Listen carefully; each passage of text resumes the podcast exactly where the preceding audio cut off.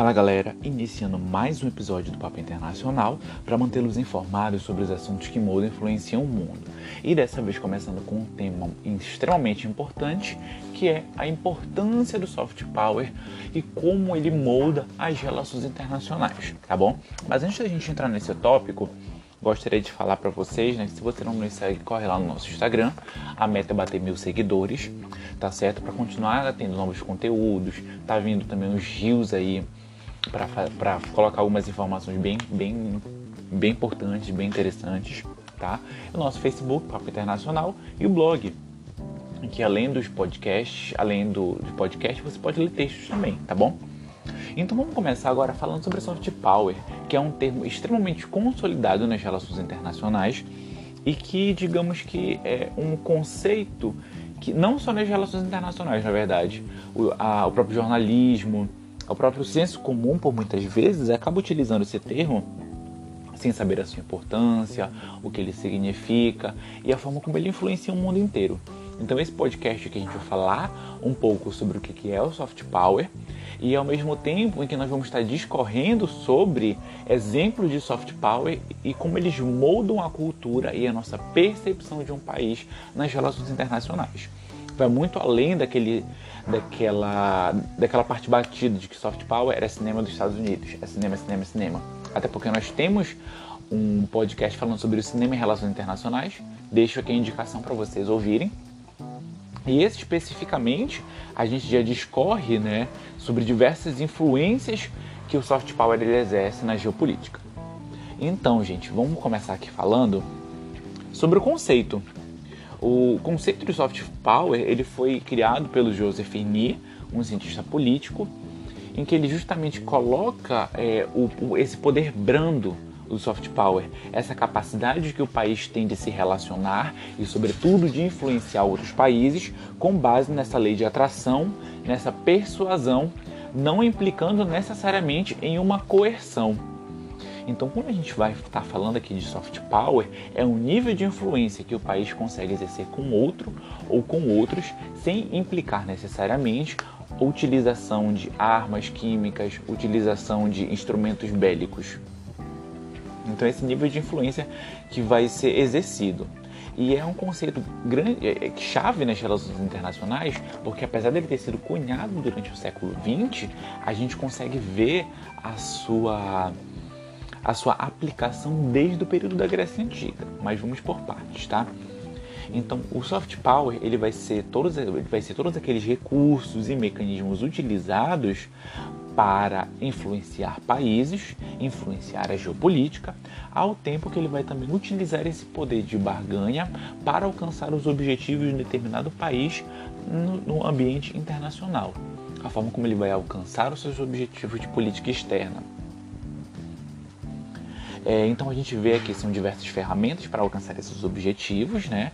De convencer, influenciar e utilizar também como arma política para alcançar os seus objetivos, para conseguir determinadas aprovações em votações internacionais. Então é aquele poder sutil, aquele poder brando em que um país vai exercer e que não vai ameaçar outro país, que ele não vai é, ameaçar a soberania de um outro, que ele não vai implicar em, quem sabe, a iminência de um conflito armado ou utilizar o seu poderio bélico para alcançar esses objetivos. Então, o que, que a gente vê com frequência é, de serem utilizados como essas armas políticas, como esses recursos e mecanismos? A utilização de imagens imaginárias de um determinado país, a difusão do seu jeito de viver, da sua cultura os Estados Unidos com o cinema faz muito isso com seu American Way of Life, ao mesmo tempo em que utiliza o poderio tecnológico não para, não para implicar necessariamente em uma guerra, em uma superioridade que vai causar uma ameaça a outro. Pelo contrário, mas a forma como essa tecnologia ela é utilizada para simplificar e melhorar a qualidade de vida da população. E isso os japoneses fazem com maestria também. Tá? A própria questão da vacina de Covid-19 tem sido utilizada como objeto de desejo né, para outros países, para formar parcerias técnico-científicas e demais parcerias do ramo. Mas algo extremamente importante que a gente precisa ressaltar sobre o soft power é que ele é resultado, sobretudo, apesar de ter sido originado lá na Grécia Antiga, ele é resultado de uma era da comunicação em massa. Porque essa difusão de informação ela é capaz de alcançar um público muito mais amplo para atingir exatamente esses objetivos, para criar esses imaginários, ainda que muitos deles sejam diferentes da vida real como um todo. Então a gente vê aqui que um dos grandes difusores do soft power ter sido o rádio, através das músicas, da cultura, o cinema, como já tem esse podcast falando especificamente sobre o cinema e as relações internacionais, a TV com as séries, com os programas e sobretudo a internet, porque nós temos comunicação em massa, uma comunicação em massa, uma comunicação também em tempo real, tá bom? Além da literatura, porque os livros antes do surgimento da internet, da TV, eles difundiam uma série de comportamentos culturais da quais as pessoas tinham acesso antes. Então, aqueles clássicos da literatura, era capaz, era, é, as pessoas eram capazes de compreender como aquela determinada sociedade se organizava, qual era o pensamento daquela sociedade. Então, ele era um grande elemento também difusor de soft power. E é lógico, o principal deles, que acaba sendo a cultura. Até porque a cultura é o véu como nós enxergamos o mundo. Então, quando a gente utiliza a nossa cultura, nossas características culturais, não para colocar sobre uma questão de supremacia, mas sim para exaltar essas características culturais, é, acaba influenciando, obviamente, seus aspectos positivos e, por conta disso, mostra essas melhores características para essa população alheia a essa cultura, para essa população que não pertence a essa cultura. Então é todas essas características do nosso cotidiano, afetuosidade, uh, por exemplo, a simplicidade, tudo isso faz com que o soft power consiga ser utilizado de uma forma muito mais ampla. E aqui tem um ponto muito importante sobre o soft power, que é as Olimpíadas. É, prestem atenção quando vocês verem é, conflitos, não, desculpa, bem longe disso. Quando nós ah, assistirmos disputas de futebol, de basquete, de vôlei, as próprias Olimpíadas como um todo. Porque qual o imaginário que elas nos, é, nos ensina, né? o que, que ela nos transparece?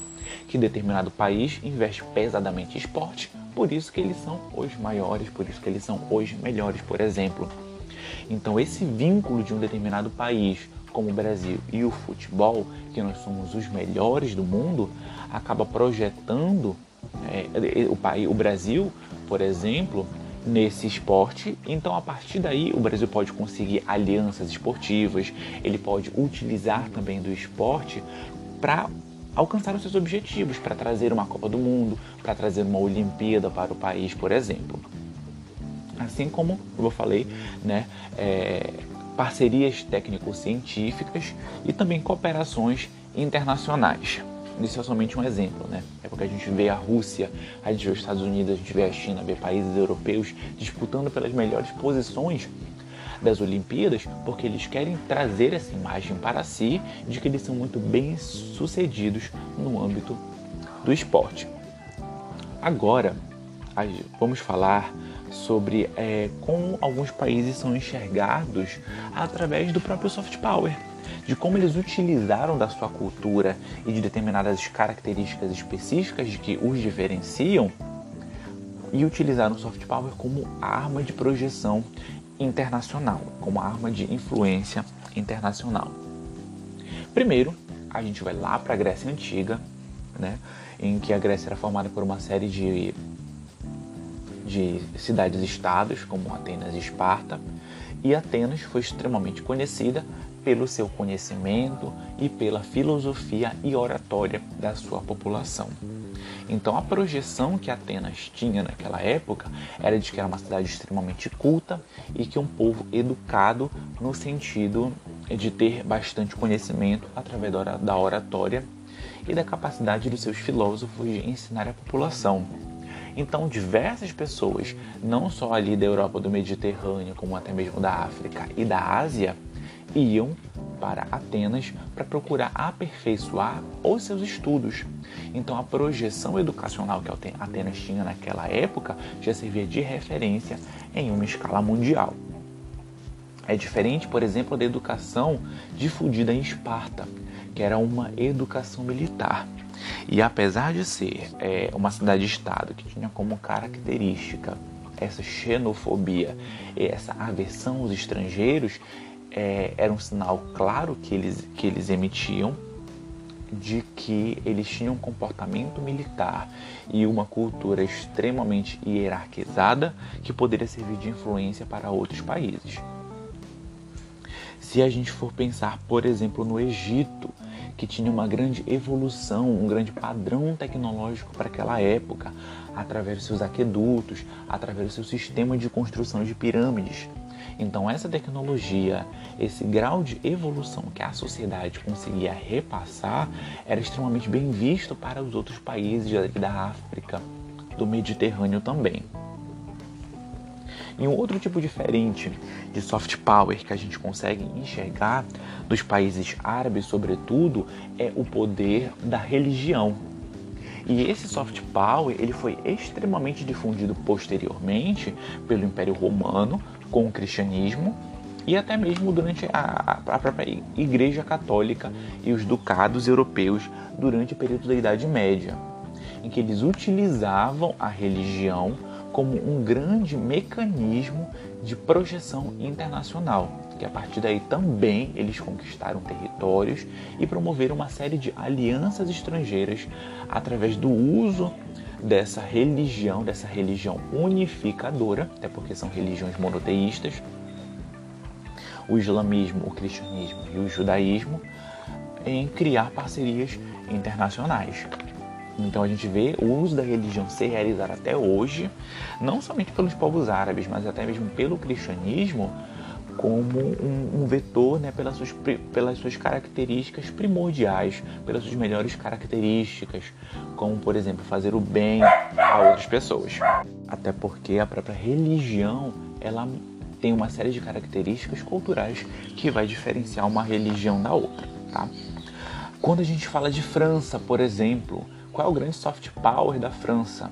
A sua cultura, a sua moda, que é respeitada no mundo inteiro, e essa característica de luxúria é, dos seus artigos de luxo, como carros, como a moda, como relógios e até mesmo a arquitetura. Então, estudantes do mundo inteiro vão para a França para estudar moda, para estudar arquitetura e para compreender melhor o funcionamento da arte e da história. Então ela tem essas características artísticas de grande difusora, de grande atra... um grande atrativo, na verdade, internacional.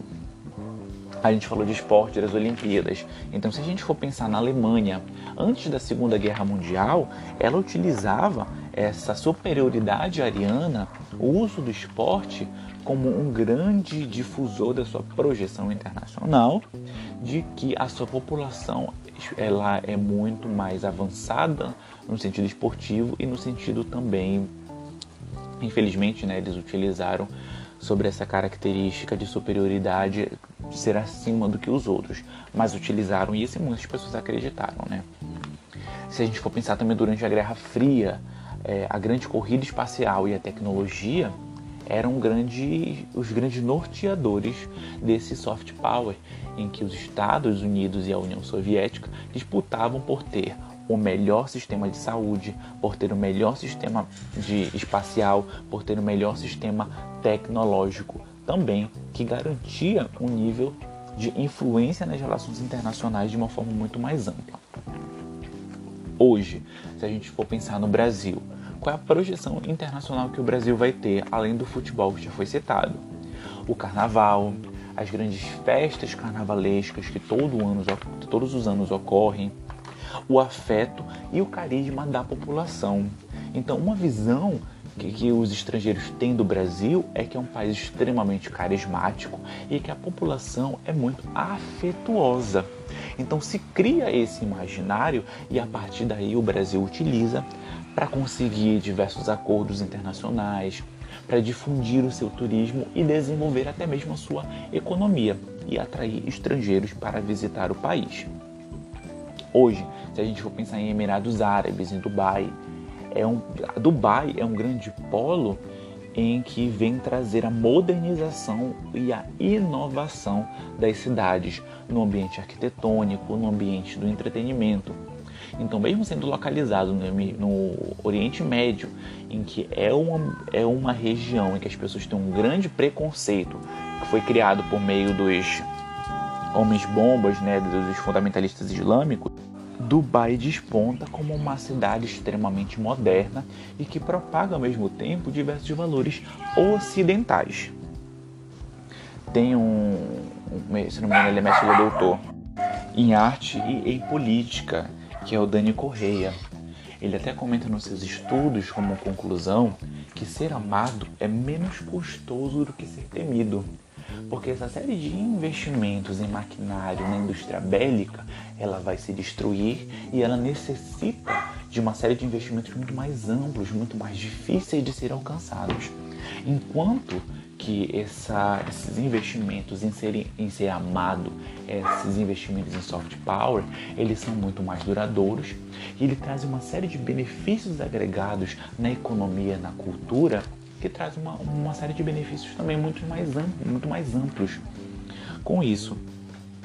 Então é necessário que os países cultivem e criem esse poder simbólico legítimo para que determinada característica seja alinhada especificamente àquele país. Agora, se a gente for tentar contextualizar isso mais para 2020, 2021, qual é o soft power da China, a segunda maior economia do mundo? A China ela não consegue utilizar de mecanismos como os Estados Unidos utiliza, do seu jeito de vida, da sua cultura, difundida no cinema, no teatro, na TV até porque é um país que vive um regime ditatorial, então as pessoas não têm essa liberdade de ir e vir como na Europa e como nos Estados Unidos. Então a China busca utilizar outros mecanismos de soft power, como a sua inovação tecnológica. É um país extremamente eficaz, que apresenta uma grande eficiência e uma eficácia na sua economia e uma economia cada vez mais moderna e competitiva, o que faz com que ela consiga ser uma grande parceira comercial dos outros países e realiza e realizar também, na verdade, uma série de investimentos em outro país. Então, seu soft power é mais voltado para esse ambiente econômico, para essa cultura muito mais competitiva.